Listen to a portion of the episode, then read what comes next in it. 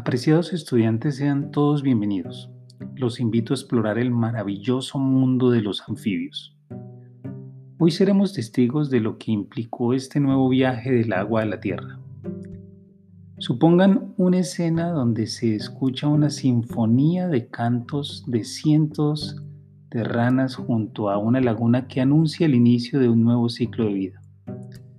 Numerosas ranas producen masas de huevos que luego eclosionan en larvas de renacuajo de aspecto pisiforme que respiran mediante branquias.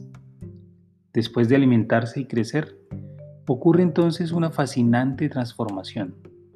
Aparecen patas traseras y se alargan gradualmente, la cola se acorta y finalmente desaparece. Se pierden dientes larvarios y branquias. Los párpados se desarrollan.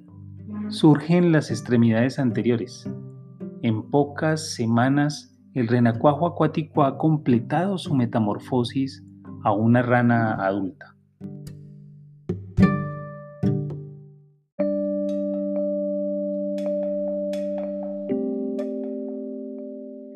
A pesar de que esto ocurre en unos pocos días, la transición evolutiva del agua a la Tierra tardó en realidad millones de años.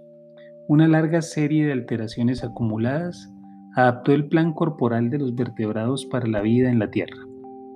El origen de los vertebrados terrestres no deja de ser una hazaña notable, que tal vez no volvería a ocurrir, porque los competidores terrestres bien establecidos impedirían la existencia de formas de transición mal adaptadas para la vida fuera del agua. Los anfibios incluyen los únicos vertebrados vivos que tienen una transición del agua a la tierra tanto en su ontogenia como en su filogenia. Incluso después de 350 millones de años de evolución, los anfibios siguen siendo cuasi terrestres. Esta doble vida se expresa en su nombre. Incluso los anfibios mejor adaptados para una existencia terrestre no pueden alejarse de las condiciones húmedas. Sin embargo, muchos han desarrollado formas de mantener sus huevos fuera del agua donde sus larvas estarían expuestas a los enemigos.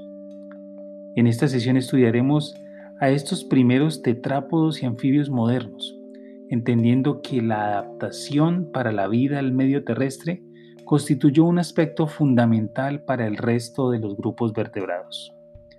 De este modo nos compete abordar esta interesante clase dentro del subfilo vertebrata, la clase anfibia. Bienvenidos.